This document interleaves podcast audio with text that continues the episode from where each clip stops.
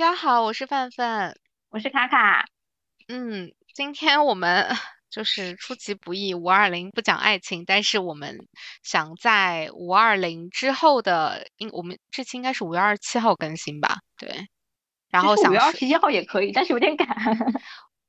对，就是咱就是说 不想。也好的，你看赶上爱情的末班车，五月二十七号。五二七是吗？我爱七。好的，好的，好，没问题。那今天我们这个聊天的主题其实是想讲一下，啊，我觉得应该是大部分人早年都看过的一部爱情圣经吧？对，就我豆瓣上豆瓣上蛮夸张的，就是有什么把它奉为什么爱情圭臬、爱情宝典，然后是什么所有文艺女青年的最爱。那我们要聊的是什么呢？这个话题交给卡卡。当当当，就是。嗯，《爱在三部曲》这个名字的话，我因为印象一直很深刻的是前两部，第三部的名字我还认真去查了一下。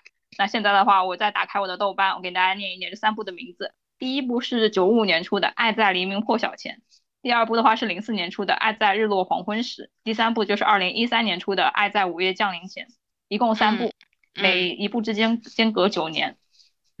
对，然后呃，我。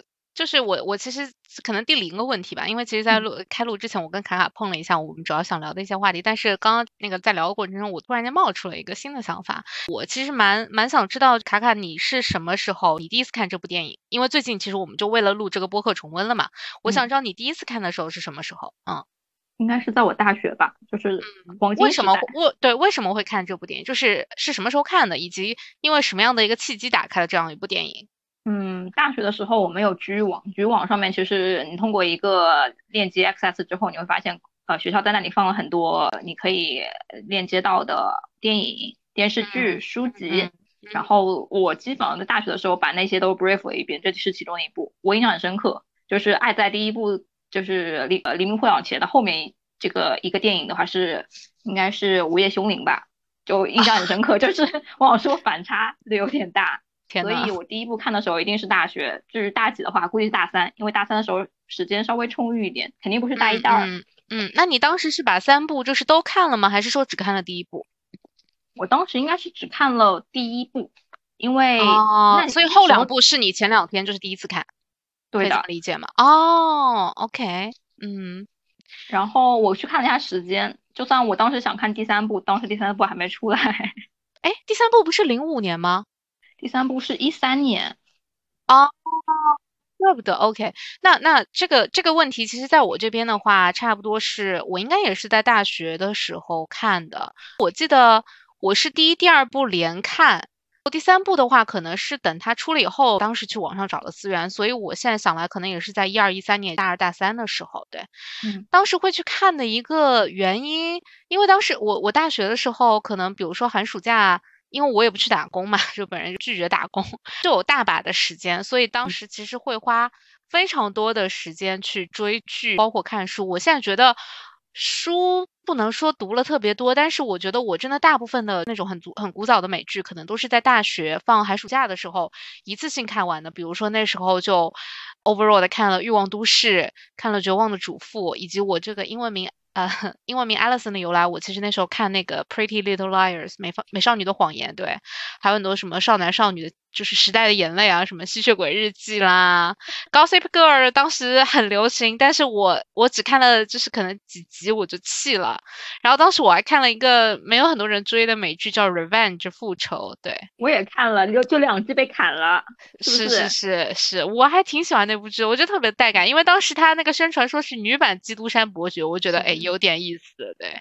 还有印象就是 Revenge 里面有一集的话，好像他是在诶仇人的家里面。他手里握着把尖刀放背后搞，穿着礼服，我当时想说这也太酷了吧！是是是，我一直都蛮喜欢 Revenge 那个女主的。嗯，好，那回到我们今天讨论的这三部曲，然后啊，我其实是前两天就是。想要说重跟卡卡去讨论这部电影的时候，然后我我们就互相安排了作业，说重温一下。但我要检讨一下，就是我因为上周不知道怎么地，就反正就只看了第二部跟第三部，而且我的观影顺序还是先看了第二部，就是昨天晚上看了第三部。昨天我在看第三部的时候，就疯狂的给那个卡卡发微信吐槽，骂那个男的是渣男。啊，待会儿可以展开讲讲。对，但是卡卡是完整的，相当于他把第一部看了两遍，第二、第三部是第一次看。所以第一个问题我可能先抛给卡卡吧。那作为一个把第一部看了两次，第一次看第二、第三部的人，你对这三部电影的一个排序是什么样？哦，其实在我这边来讲的话，我的排序一二三。我觉得一是因为我大学时候看的时候，嗯，很灵性。就我就这么讲，我其实当时上次呃，对范范跟我去提议说看这三部曲的时候，我当时想说，一定是 for a reason，为了去这个刚刚讲到的嘛，就是爱情片嘛。那我想说，哦，OK，那我对第一部的印象是很好的，可能是因为我大学的时候看这部剧，给我留下的印象更接近于《午夜巴黎》。就那种很 fancy 的那种感觉，你知道吗？好像是在流淌的一个画面一样。这次我实际去看了以后，诶，落差是很大的。但当时应该收到了我微信，就我好像说，嗯，这个故事的话，其实你本身也是比较熟的，但是在这进入这些场景之后，因为它主要是个对话制，就是前两部的时候就没有很多的很。流动的场景，或者是说其他的人物出现，主要就是男主和女主两个人在不停的进行沟通，然后互相抛话题。这一次可能是因为年龄变了，或者心态变了，听到男主的很多发言之后，我想说 讲屁，就是在某每个时间节点，我觉得如果我是女主的话，我应该就不会跟他对话下去了，有点讨厌他，越到后面越讨厌他。当然，这个感情的回归还是在他们要离别的时候。那一瞬间感觉哦也也 OK，这个故事在这一刻我觉得是达到了一定的完美的程度。虽然他 set 了一个就是悬念啦，算是 open ending，就是说会不会去那里赴约嘛？这个反正反正应该看第二部的时候，你应该是有感觉，就他们是还在讨论这件事情嘛，对吧？就第一部给我的感觉就是很灵性的爱情故事，然后到了第二部的时候，我想说补回了第一部一直困扰我的那个答案，我觉得也不错，而且他们在这里面的。很多的气氛其实让我感受到，还是能感受到男主的魅力的。所以第二部就是挽回了第一，就是这次重看的过程当中对男主的不太好的印象。嗯，当然到第三部的时候呢，嗯，就油腻大叔是不是？就就我反正我昨天晚上看的时候，我就是一股油腻大叔的。那个味道从屏幕里扑面而出，我我当年看第三部我都没有这种感觉，就但是当年的确第对第三部观感我其实是最差的，对，嗯，但我这次看第三部就觉得好油，但但是嗯，对，卡卡你继续，可能就是因为我是连续看了这三部，就是 就是你知道吗？就是前天，因为我这三部是每天看一集，呃，每天看一部，就是刚刚那一部是最后第三部是刚刚看完的，就是。跨越太大了。第一季第一部的时候还是一个清爽的少年，第二部的话是一个精瘦的中年，第三部就是一个比较开始衰老的一个中年男性。对，所以我觉得很真实。昨天我其实看完第三部有点愤怒嘛，就睡不着，我还去刷了一下豆瓣。我觉得豆瓣有一个评论其实写的让我就是就是我自己在被窝里疯狂点头。就是说，导演理查德·林克莱特这样的一个 practice，它相当于是剧中的人跟剧外的人都同时进行了一个真实的时间维度上的成长。就比如说，当年是九几年看第一部的人，他隔了九年看到第二部，再隔了九年看到第三部，其实他自己在电影之外的自己的人生也经过了九年这样的一个成长以及这样的一个感悟，所以。这其实也 call back 了，为什么当年，比如说在大学的时候，我可能是连着三部一起看，我当时，我当时的一个感觉是我对第一部感触最深，然后第二部，嗯，不是特别的理解，然后第三部，但当时我很记得，我可能在看第三部的时候，后面就是经常那个电影可能会被打断啊，只是抱着说我想要把这部电影看完才去看看的，对。是，但是这一次我其实重新回看了第二跟第三部，我觉得我有非常非常多的很不一样的感悟。包括我看第二部的时候，我当时还跟卡卡说，我就是爆哭，各种意义上的爆哭。也也有可能第二部那个年龄段其实是现更 match 我们现在的一个年龄段，所以我觉得男女主男女主传达的一些不管是爱情观还是人生观，我觉得还是跟现在的观念是比较 match 的。但是想到其实你在八八九年你上大学的时候，你是跟第一部的那个。观念是更加契合的，对，嗯，其实到了第三部的话，我觉得甚至是变成了一个很俗气的爱情故事，对吧？哎，我觉得已经是婚姻故事了，就是你其实很明显的看到，对，但是我觉得可以展开说说啦，对，好，那呃，这里对，这里我听到了卡卡的排序。我我本人的排序的话，因为我第一部没有重新看，所以只如果只是 based on 我这次重看的第二部和第三部的话，说实话，我虽然对第三部吐槽的就是无以复加，但是我觉得我心里的喜爱程度可能还是第三部大于第二部。哎，嗯，为什么？原因是什么？对，嗯，我自己的一个感受，第三部的结局你其实可以有很多的解读嘛。包括，你可以觉得说是因为其实是回应了他他们在电影的中段，在那个餐桌上讨论的时候，女主去演这么一个胸大无脑的妹子来跟男人就是讲话，然后就是你知道就假装自己没脑子，很容易俘获芳心，包括假装自己笨以给对方台台阶下，and get laid，right？嗯，然后在结尾的时候，其实其实感觉当时那个感觉就是真的就是就是已经吵到吵到就是。如果其中一方不给另外一方台阶下，我觉得下一步他们就是 totally break up。然后最后我我当时给我印象很深，女主最后的一个表情，她就是。啊，长叹一口气，然后当听到男男主说的最后一句话嘛，就是说我其实已经把一生都给你了，怎么怎么样？然后他当时皱了一皱眉，往旁边转了一下，好像下定了一个什么决心，转过来开始就是用那种胸大无脑的那种口气来向男主了解他在前面为了装和好的那个时了解时光机的东西，我就觉得可能这才是婚姻就是真实的模样吧，包括可能感情到最后。怎么说？就是你有争吵，然后有争执，但是你在权衡利弊之后，其实意识到身边这个人虽然不完美，但他是可以陪你度过这一生的。我觉得能有这样的 judgment，能有这样的，你能遇到一个这样的人，其实是非常难得的。因为说实话，我觉得在现在可能很多人就会在 step two 就停了吧，就是发现不合适，然后 split split up，right？就是，但是他们俩其实你是。很明显的可以看到，一女主包容了他很多，就是后面我觉得可以展开展开讲讲。但是男主也是同样的，用他的方式去包容女主。虽然我当时看的时候我还是有点生气，但是最后女主选择原谅他那个举动，其实有让我觉得，嗯，可能这才是真实的人性吧。对，所以这是我把第三部放在第二部前面的原因。你看，这就是两个人对电影的解读都不一样。我一直都是觉得女主什么时候是被最后 convince 的，是从那个男主说他是那个 time travel 那一段，因为有已经之前铺垫了一个九年，两个九年，然后再回忆，比如说八十二岁他给自己的一个回忆的话，就是支撑自己走下去的，很难是说就是除了他以外没有别的选项，或者是这段经历还是不是需要，而是我是觉得。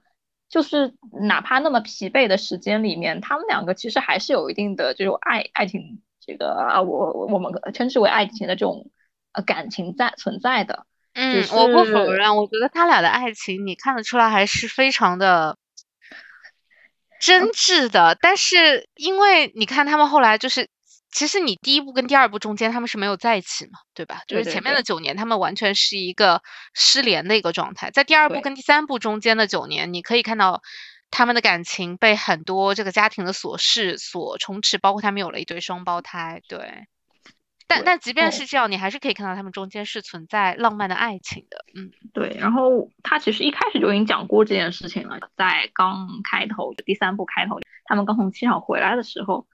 女主就在跟男主在讲说，虽然我占用你大部分的时间，但是你还是在不停的看小姑娘们呢。你从这一段话出来，你就 somehow 你肯定知道后续一定会有一些类似的引线出现。嗯，然后电影其实拍的很明显，因为他们在那个希腊度假那个房子里，不是有一对年轻的那个 couple 嘛，然后那女生还蛮 sexy，你就很明显看到那三个男的在高谈阔论的时候，那个女孩子一出来，大家那个视线跟随她的背影，就当时我的感受就是。个男人，嗯，而且这部剧里面，其实这部剧这这这这几部电影里面，其实有很多的 callback，就是因为啊，又是这一次因为三部连看，所以有太多新的 idea 出来了。嗯，在第一部开头的时候，就男女那我们是不是直接切切到第二个问题，就是三部里面印象最深的 part 以及原因，来看看先来。哦，最印象最深的，其实我是第二部的结尾，就是女主在跟男主。啊，首先啊，就是 他们两个刚从上楼梯开始，我想说这个荷尔蒙已经是可以肉眼可见了。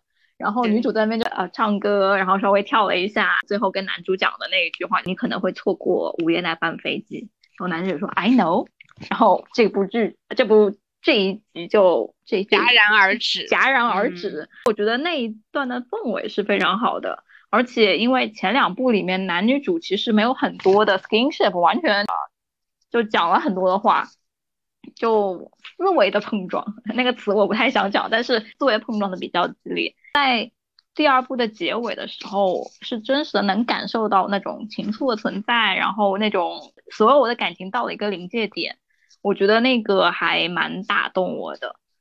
嗯嗯。那我我来说说看，因为我重看了两部嘛，所以我可能两部里面印象最深的趴，嗯，其实有很多哎。现在第一时间涌入我脑海里的，我觉得可能是在第二部的时候，他们中间上那个出租车，突然间女主 Celine 她的精神有一点点崩溃的那一段，因为她会觉得，首先男主是一个。已婚的身份嘛，然后又是偶然间来这边开签售会，然后他觉得这样的一个相处勾起了他原来的对于那段九年前感情的一个回忆，包括也 remind 他了之前，比如说一些比较糟糕的一些感情经历，他有很多很多谈了很多这个亲密关系，但是对方跟他分手了以后。去跟另外一个人求婚，然后他就会觉得为为什么没有选择我？他说虽然你他跟我求婚，我可能会拒绝，但是为什么不来问我？就是他的那一段情感描述，就是反正那一段我是看的，就是全程爆哭，我觉得就挺挺挺能触动到我，因为我觉得女主真的是一个很。你你可以看出她是一个很高敏感，然后共情能力很强的一个女生，对。但是男的我觉得其实也是，就是 Jessie 这个角色，我觉得也是很敏感，对。然后女生呢，当时那个感情绪的迸发，然后包括男主 handle 的那个方式，就让我觉得，哎，就就活该他俩在一起，以及就会就就就会让我想说，我也很希望有这样的 mate，对。是那种女生，她接住你，对她可以自然的去流露她所有的一些情绪，然后男的就可以 get 到他在情绪背后真正想要表达的那个意义，就那一段让我印象最深的。对对，确实就是第二部里面有一些话，他们一开始刚重逢的时候是没有直接讲出来的。是都在演，都在演，都互相给自己了一个就是成年人的体面。但是，呃，女方的话是，直到了这个出租车上，她就开始坦诚了嘛，对不对？可能就是你刚刚讲到她崩溃了，然后她甚至呃回忆起之前一直假装记不起来的某些片段。但是我觉得那个很好的一点就是在于，呃。就像就接住嘛，男主的话其实并没有讲说哈哈，我发现了吧，你就是装的这样子的感情，就是很认真的在安慰他，对不对？然后女主当中想要下车的时候，也就是就先安抚他，然后这段的话其实我觉得还接的蛮好的，但跟我觉得第一部的那种感情线是不一样，因为第一部的话写的男生就看起来比较的理智，就只能这么讲。第二部的话前半部分女主其实是 take 那个 role。我觉得第二部的开始的时候，男女主角的这个人设是略有点对调的，直到了出租车后面他才换回来。对，因为我觉得第二部开头男主从前半部一直给我的感觉，他真的有一种失而复得，就是自己曾经丢失了很久的一个宝贝，然后找回来的那种。小心翼翼、惊慌失措的感觉，但是其实你结合他的那个家庭生活，你也可以判断出他这样的一个情绪嘛。因为他的婚姻并不幸福。那我觉得大部分在婚姻不幸福的人，就这是这其实现实生活中有很多这样的故事嘛。比如说你你一个人婚姻不幸福，这个时候他突然遇见了他的初恋，哎，就是我就要插播一个狗血故事。我最近有个朋友。就很搞笑，就是她跟她男朋友就是谈恋爱已经四年了，然后甚至都已经同居蛮长一段时间了。然后两个人也是那种很像《爱在三部曲》里面男主跟女主的那种，他们喜欢的东西都很像，然后可以谈论很多风花雪月的东西。但是呢，这个男的前不久就是听说了自己前女友要结婚的消息，要订婚的消息，整个人就就崩溃了。就疯狂的，然后就直接跟我这个朋友分手，说他要去日本找那个女的。就是当时我就我真的我一整个就是大无语。但是我现在觉得结合这个电影，我觉得就就有的时候男的真的啊，对，哎，你说，嗯，就是因为当时在讲说，你你的第一个前提就是你的朋友和他的目前应该说前男友是属于。应该是很灵魂伴侣，对，很灵魂伴侣，对，是。然后，那基于这个情况下的话，你觉得就是第一个设问就是，你觉得灵魂伴侣他们是不是可以比较长久的在一起？我觉得真的，如果是真的灵魂伴侣是可以的。那这时候要问一个 follow up 问题，就是你有看过一部日本电影叫做《花束般的恋爱》吗？那我看过。那请问灵魂伴侣为什么到那里就是四散开了？我觉得那部电影到后面。这个答案我有啊，我觉得花束花束般的恋爱是这样的，在我看来，男女主的发展步调太不一致了，对吧？男的他当时两个人原来都是文艺青年，然后一个文艺青年去成长了为一个 sales sales 销售冠军，另外一个文艺青年继续在做文艺青年，这是这其实非常的正常，然后。你你明显可以看到，当一个文艺春青年被培养成一个纯纯社畜的时候，他就放弃了自己之前文艺的所有的爱好，并且他整个人都换了另外一个人。在我看来，他们俩会分手是很自然而然的。而且其实你看到最后，他们在分手的时候，他们俩不管是喜欢的东西还是平时关注的点，都已经不一样了。所以这个其实是我想要讲的另外一个。就包括这部电影给我最深的一个印象，就是我觉得一对 couple 或者一对伴侣吧，想要可以长久的走下去。最重要的，当然第一个前提肯定是你们在一开始相遇的时候是比较契合的。但是第二个很重要的点，我觉得是能够在人生的很多阶段其实是互相进步，就大家进步或者发展的 stage 是比较相似的。你比如说像 Celine 跟 Jessie，你你看第二部他们，嗯，他们很多讨论的话题都是 based on 自己的一些职业出发，对吧？就包括 Jessie 是一个作家，然后 Celine 是一个这种。有感觉，对 NGO 非盈利组织的感觉是那种环保环保斗士，他们让我觉得至少不管是工作还是生活还是思想上还是在同一个高度的。包括其实，在第三部里面，就是女主在一开始，她会很自然而然的跟男主去暴露她抱怨她的工作，那说明男主是听得懂她的工作是在做什么的。就这一点，其实我觉得是挺难得的。对，所以的话，我第二个问题就是基于刚刚你讲讲了你的朋友和她的现在是前男友。你觉得他们的最大的那个改变点是因为前女友的这个结婚嘛，对不对？那实际上二位分手的原因，现在可以分享吗？还是说不能分享？还是说他有可能是不知的一个原因呢？我觉得是未知的，因为我也可能只是听到了一个片面的故事嘛。但是看起来的这个 reason and fact，它这这转折真的是蛮蛮大的。我觉得可能真正的原因只有当事人自己知道吧。对，是是是，对，哎，也蛮可惜的。我刚刚我们讲的是哪个话题来着？不好意思。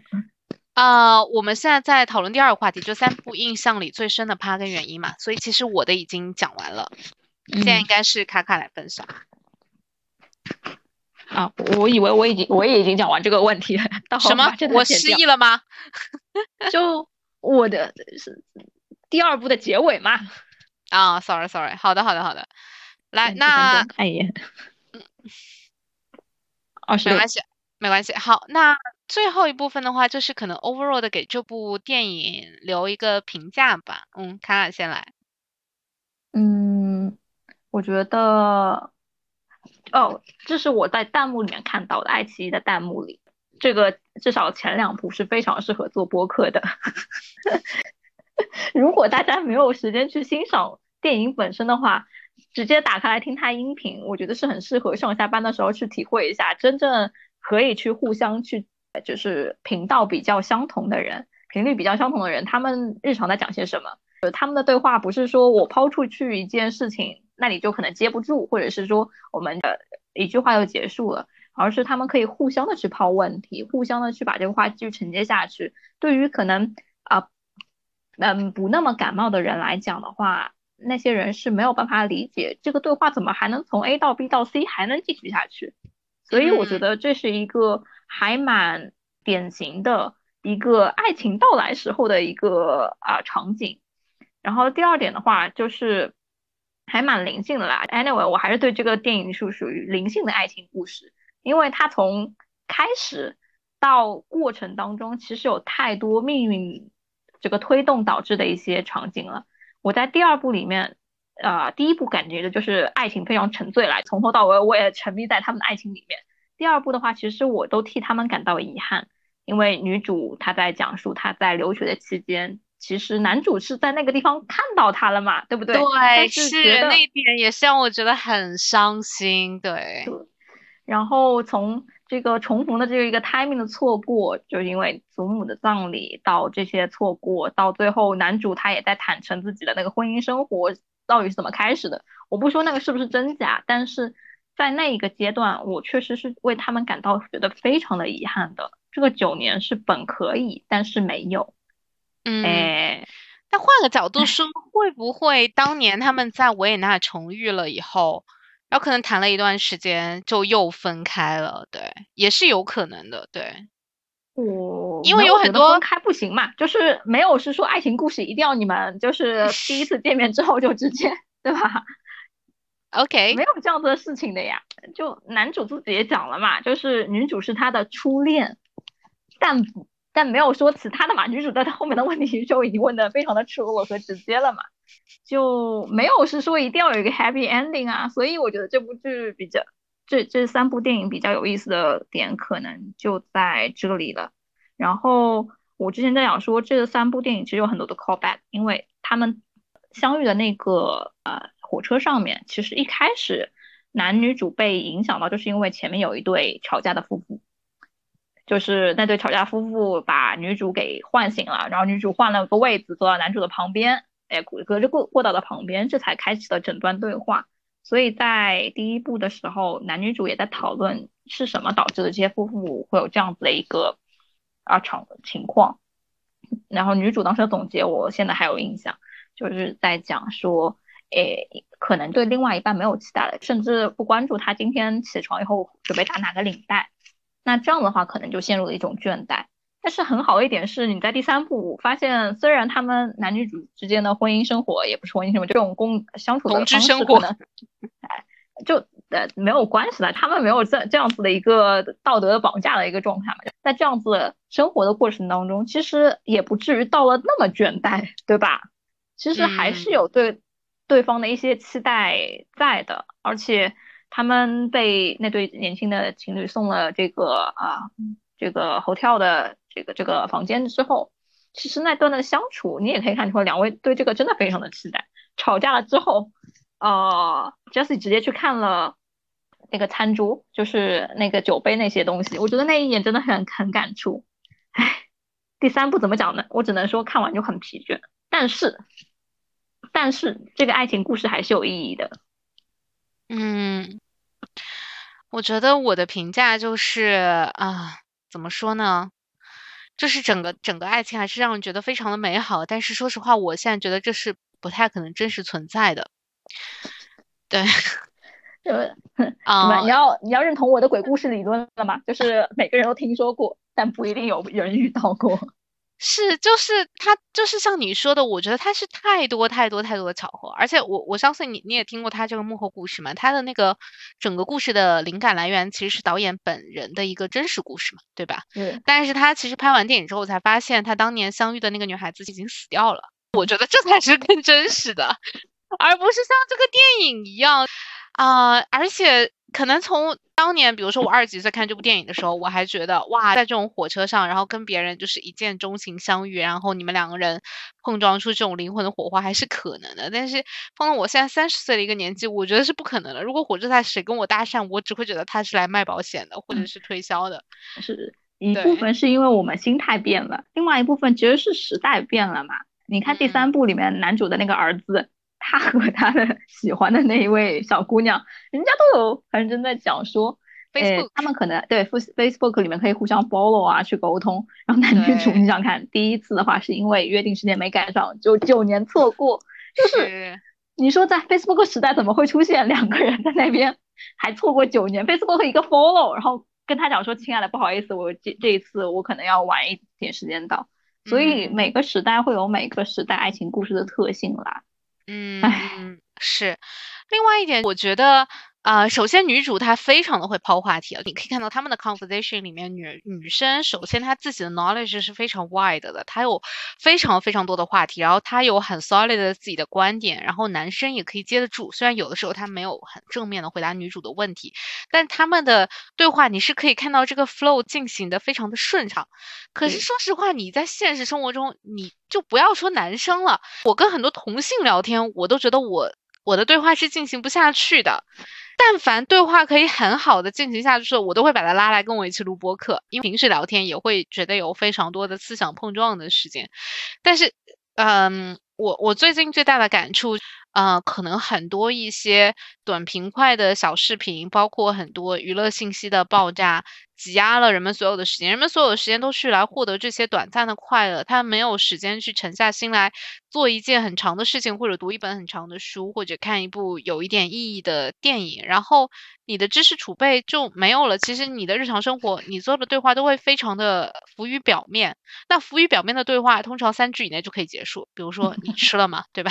今晚吃的啥？跟谁吃的？结束了。对，我还是。觉得就是除了爱情有时代性，其实像我们这样子的沟通和 knowledge 的这个这个也是有时代性的。就是我正好是以前正在看一些书的时候，有在讲说，在可能更古早的时候，因为书籍不是每个人都有的，所以如果你看到了一本书，并且能记住里面的内容，那你就可以值得说是知识渊博。但是到了可能更中后期的时候，书籍因为这个呃。呃，雕版印刷出来了之后，其实也不至于说只有一本孤本，而是我们可以把它就是推广到很多的地方去了。之后，那时候有些人就是他不仅仅是说我记住这些书，我还有这些旁征博引，我有一些典故的去 quote 这样子的过程。那个时候他叫知识渊博。但是到了我们这个时代的话，可能就是因为信息爆炸了，所以很多的情况下就是，诶，那个小单词叫什么？知识体系，就是。我不仅是有一些的这个 knowledge base 的一些基础在，另外的是我当我遇到了一些问题的时候，我至少知道哪些地方可以去帮助，或者是我通过哪些的 methodology 我可以去把这个问题进一步的分解，去把这些信息获得好，去解决我现有的问题，而不是仅仅的是说 OK 我记住，然后我知道，然后去进一步的去做，所以。知识渊博在不同的时代就有不同的定义了。之后，如果我们基于不同的 level 去跟他们对话的话，其实我们得到反馈就是不一样，对吧？现在的话，如果你随便我们去抽个幸运观众，我们去聊《论语》，可能就是对于我们两个自己的一个很很就是暴击。是，的确是对，所以找就还是一样嘛，找到同频，然后大家的那个可能可以聊的话题库的那个覆盖范围是。重合重合重合率能在百分之五十以上，其实都很少见。对，是，所以这是我们这个播客的一个意义所在嘛，就是我们两个有一部分相同，但是另外一点好的一点是我们有还有一部分是完全不同的。是是，但是很神奇的是，发现有一些观影经历很相似，但是观点完全不一样。可不是吗？对 对，挺有意思的。好。那我觉得今天的录制就差不多到结束啦。然后我觉得可以小小的预告一下，下一期我们想讨论一下同一个导演的之前很有名的一个纪录片《人生七年》（Seven Up）。是同一个导演吗？对啊，是理查德·林克莱特出的纪录片，就是他。就是咱就是说，他就是执着于做这种社会大型实验，每每年都在做田野调查。就是他一定要保持屏幕内和屏幕外是同样的时间差，是吧？对对对。嗯，我其实很喜欢这样的一个反差感，对。好呀，那今天的播客就到此结束啦，谢谢大家，谢谢。